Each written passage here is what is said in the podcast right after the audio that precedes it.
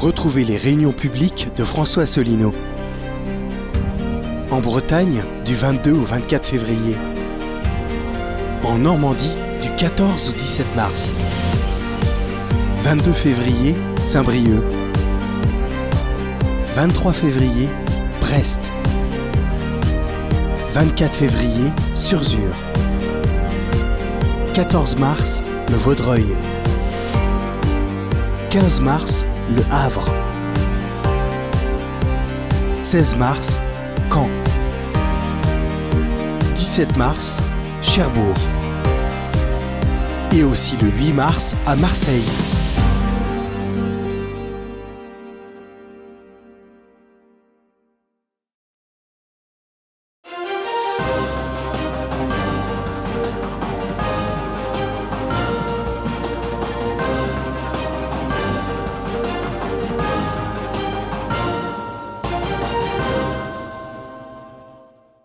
Mes chers compatriotes, nous sommes aujourd'hui le 23 février et je reviens vers vous parce que vous vous rappelez sans doute, si vous suivez nos émissions, que voici plusieurs semaines, je vous avais indiqué que j'avais écrit personnellement à Madame Delphine Ernotte, la présidente de France Télévisions, pour lui faire remarquer que l'ensemble des chaînes de télévision publiques piétinaient la loi, piétinaient les euh, directives fixées par le Conseil supérieur de l'audiovisuel s'agissant de la couverture médiatique accordée par l'audiovisuel public à l'Union populaire républicaine.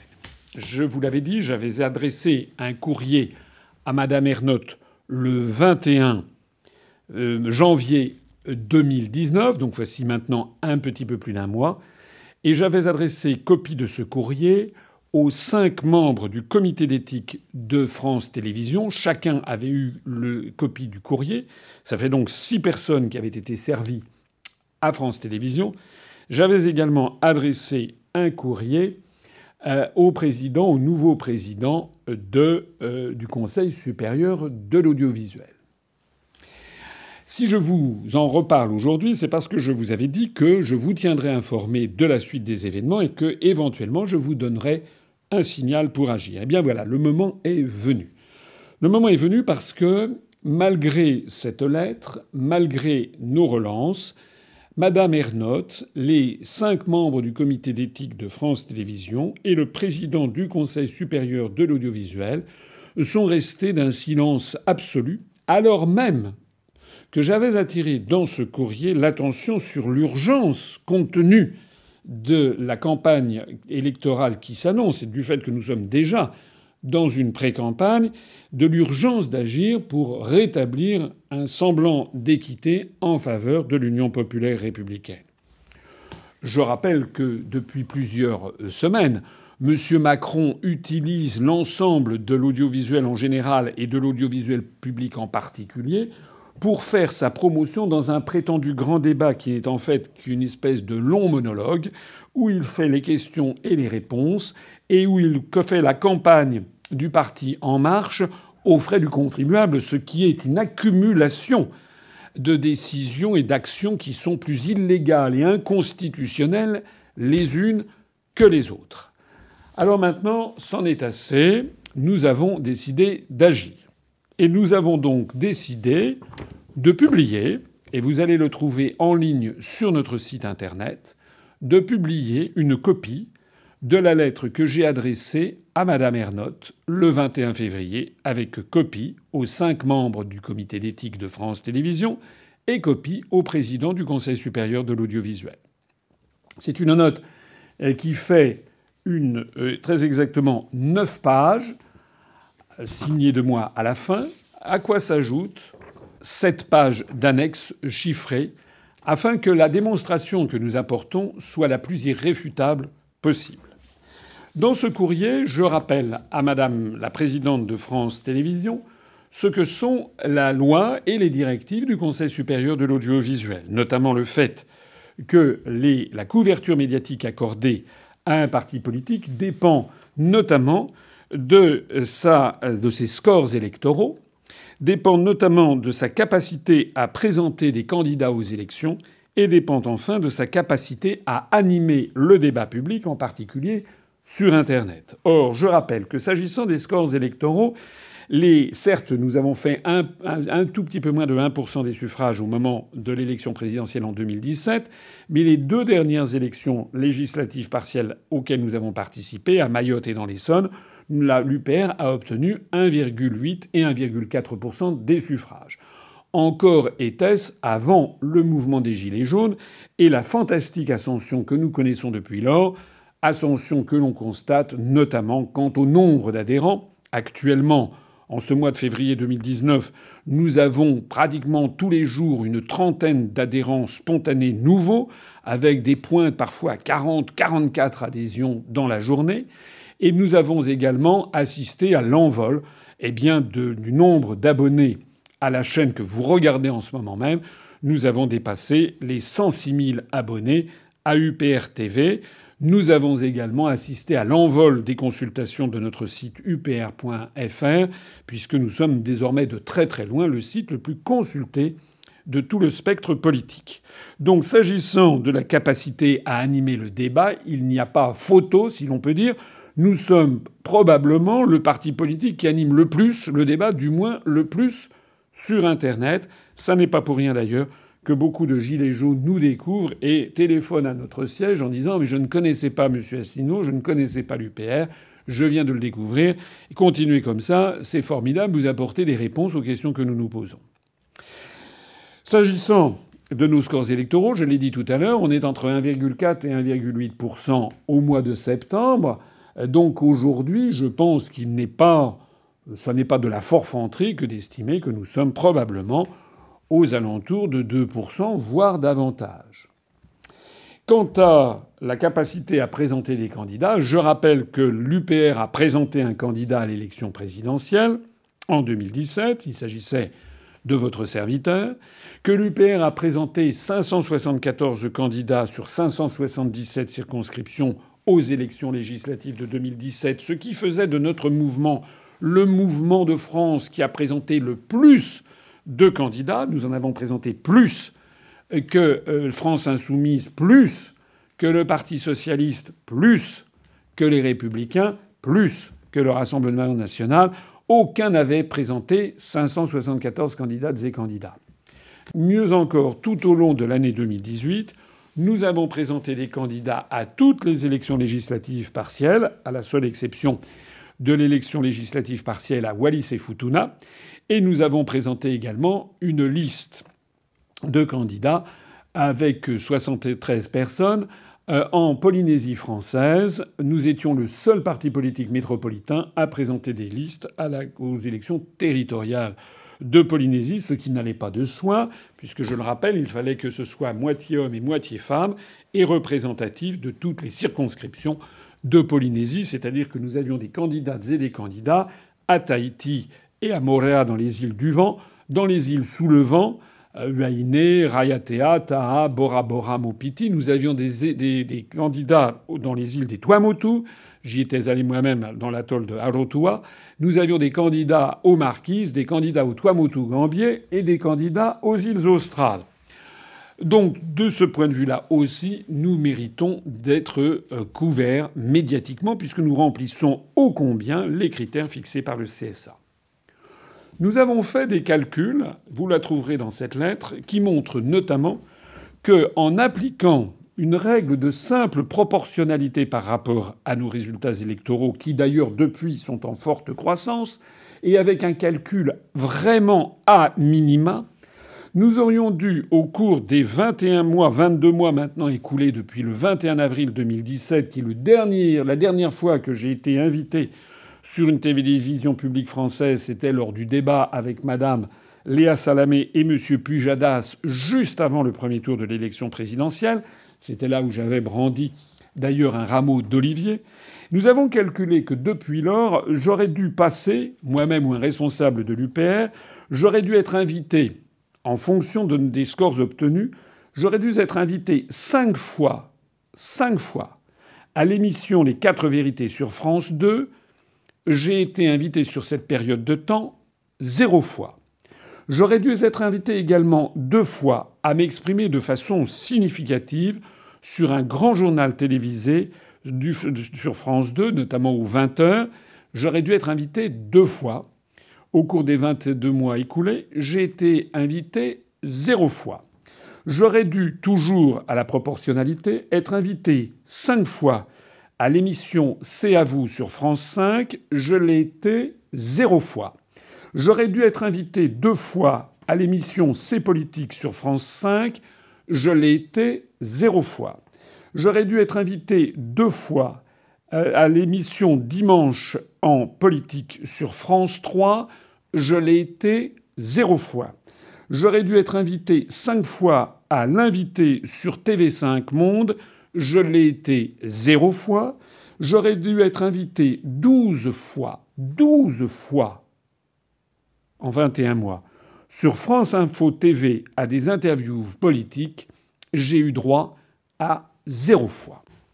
C'est-à-dire que depuis 21 mois, enfin ça faisait 21 mois lorsque j'ai écrit cette lettre, ça fait désormais 22 mois depuis le 21 avril 2017, depuis 22 mois, l'UPR, de façon générale, et moi-même, de façon plus particulière, nous avons eu droit à 0 heure, 0 minute et 0 seconde sur l'ensemble des chaînes de radio et de télévision publiques, alors même que l'application minimum, vous verrez ça dans ce courrier, l'application minimum de la loi et des directives fixées par le Conseil supérieur de l'audiovisuel aurait dû faire que j'aurais dû être ainsi invité euh, peut-être 25 ou 30 fois sur les différents canaux que je viens de présenter. Je ne vais pas ici vous développer tout l'argumentaire qui est dans ce courrier et où vous pourrez constater notamment des comparaisons qui sont absolument irréfutables et qui sont, comment dirais-je, indéfendables de la part de France Télévisions quand on compare à la couverture qui est accordée à des responsables politiques ou à des partis politiques qui ne représentent à peu près plus personne, euh, comme, euh, et vous le verrez, vous verrez la liste, et dont les, les sites Internet sont absolument déserts parce que personne ne s'y intéresse. Alors, maintenant, qu'est-ce que nous allons faire? Eh Puisque nous avons affaire à une censure, puisqu'il faut appeler les choses par leur nom, et appeler un chat un chat, nous avons affaire à une censure féroce et absolue de l'Union populaire républicaine sur les chaînes de télévision publiques et d'ailleurs de radio publique. J'ai eu affaire récemment à un journaliste d'une de ces chaînes de radio et télévision publiques qui m'a dit sous le sceau du secret Vous avez raison, nous avons des instructions de ne jamais vous donner la parole. Alors là, nous, nous avons affaire à un viol de la Constitution par M. Macron, ça doit être le 16e ou le 17e. Nous avons affaire également à un scandale démocratique. Alors qu'est-ce que nous allons faire? La première chose que nous allons faire, c'est que nous allons envoyer ce courrier aux chefs, aux principaux responsables des partis politiques français, les responsables de En Marche, des Républicains, du Parti socialiste, de France insoumise, de, du Rassemblement national, de EELV, du Parti communiste, et nous allons leur demander est-ce que oui ou non ils trouvent que c'est normal, et s'ils ne trouvent pas ça normal, est-ce qu'ils peuvent faire une déclaration publique de soutien pour exiger que l'UPR bénéficie, comme elle y a droit de par la loi, bénéficie de la couverture médiatique normale pour la préparation des élections européennes? Nous verrons la réponse des différents responsables politiques que nous allons solliciter pour voir comment ils réagissent. Nous allons également saisir d'autres institutions. Nous allons saisir Reporters sans frontières et nous allons leur présenter l'état de la démocratie en France et l'état des médias français. Nous allons essayer de saisir aussi l'Organisation pour la sécurité et la coopération en Europe, l'OSCE, qui vérifie normalement si les élections se passent de façon normale et conforme à la loi. Et puis nous allons aussi approcher des ambassades étrangères en France pour leur demander leur aide. Je compte envoyer ce courrier et demander une audience à l'ambassade des États-Unis, à l'ambassade de Grande-Bretagne, à l'ambassade d'Allemagne, à l'ambassade de Russie Et puis, pourquoi pas, à des pays euh, que la France considère comme étant des dictatures, comme l'ambassade du Venezuela, l'ambassade de Cuba, l'ambassade de Chine, et puis euh, nous allons aussi en parler à l'ambassade d'Italie, à l'ambassade d'Espagne. Nous allons leur dire voilà, messieurs, mesdames les ambassadeurs accrédités auprès du gouvernement français, voilà que le parti politique dont le site est le plus consulté sur Internet, je rappelle que selon Alexa Ranking, le site upr.fr se classe maintenant entre 900 et 1000e site le plus consulté de France, alors que le deuxième site après nous, c'est France Insoumise qui est au 4700e rang, puis après nous, c'est Rassemblement national qui est au 7700e rang, puis En Marche qui est au 9800e rang, et puis ensuite les Républicains et le Parti socialiste sont en dessous du 50 millième rang. Nous allons donc demander l'aide des pays étrangers en leur disant vous devez nous aider. Vous devez nous aider parce que la France est en train de devenir une dictature féroce, et le pire étant qu'elle est dirigée par un président de la République, M. Macron, qui donne des leçons de démocratie à tout le monde. J'ai oublié d'ailleurs dans la liste que j'enverrai ce courrier à l'ambassadeur de, Pologne en France, à l'ambassadeur de Hongrie en France, à ces pays qui ne trouvent jamais grâce aux yeux de M. Macron et de sa clique comme étant des pays euh, qui seraient des pays, euh, comment dirais-je, où la démocratie ne serait pas respectée. Enfin, je vais vous demander d'intervenir. Je demande à toutes celles et à tous ceux qui nous écoutent d'aller sur notre site internet, de télécharger ce courrier, un courrier qui fait 16 pages, mais la partie écrite fait 9 pages. C'est écrit dans un français qui est compréhensible par tout le monde. Vous y verrez les questions très précises que j'ai demandées non seulement à Madame Ernotte, mais Madame Ernotte est une, est une prisonnière. Elle est prisonnière de sa nomination à, la tête de France Télévisions. Mais normalement, il y a à France Télévisions un collège de membres du comité d'éthique. Il y a également le président du Conseil supérieur de l'audiovisuel, M. Mestre, qui a remplacé récemment M. Schramek. Je vais donc vous demander, à toutes celles et à tous ceux qui m'écoutaient, que vous soyez adhérents de l'UPR, ou simplement sympathisant, ou même simplement curieux, ou même d'ailleurs, si vous êtes des adversaires de l'UPR, mais si vous estimez en votre âme et conscience, en votre conviction de citoyen français, que ça ne peut plus durer et qu'il n'est pas normal que l'audiovisuel, et notamment l'audiovisuel public, soit ainsi mis à, profit comme on n'a jamais vu dans notre histoire, au profit d'un clan politique, alors que nos 332 000 électeurs de 2017, qui seront certainement beaucoup, beaucoup plus nombreux aux prochaines élections européennes, sont aussi des contributeurs à l'audiovisuel public parce qu'ils payent la redevance audiovisuelle. Et donc ils ont droit, en tant que financiers subventionnant le service public, ils ont droit à être traités correctement, dignement, par les grandes chaînes de radio et de télévision, à commencer par les grandes chaînes de radio et de télévision publiques. Nous allons donc sur notre site. Vous pourrez lire ce document et nous vous demanderons à toutes les Françaises. Et à tous les Français de bonne volonté, nous allons vous demander de saisir vous-même et d'écrire vous-même au Conseil supérieur de l'audiovisuel, aux membres du comité d'éthique de France Télévisions, à Madame Ernotte, aux responsables de toutes les chaînes de télévision publiques et de toutes les chaînes de radio publiques, nous allons vous demander d'écrire de façon très sobre, polie, mais très solennelle, que vous leur demandez de respecter la loi et la démocratie. Et si ça ne suffit pas, eh bien nous passerons encore ensuite à une phase ultérieure qui sera des manifestations publiques devant le siège de France Télévisions. J'aurai l'occasion de vous en reparler. Nous n'allons pas laisser passer cela.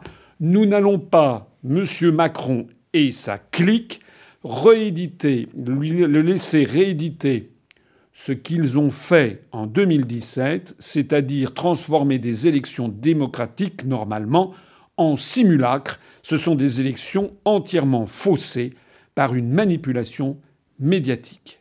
Je compte sur chaque Française et chaque Français qui non seulement a à l'esprit l'honneur de la République française, mais à l'esprit la société de liberté ou d'esclavage que nous léguerons à nos enfants, à nos successeurs, en fonction de l'apathie ou du dynamisme dont nous aurons fait preuve pour défendre la liberté d'expression en France et la couverture médiatique de l'ensemble des forces politiques présentes. Je vous en remercie par avance. Vive la République et vive la France.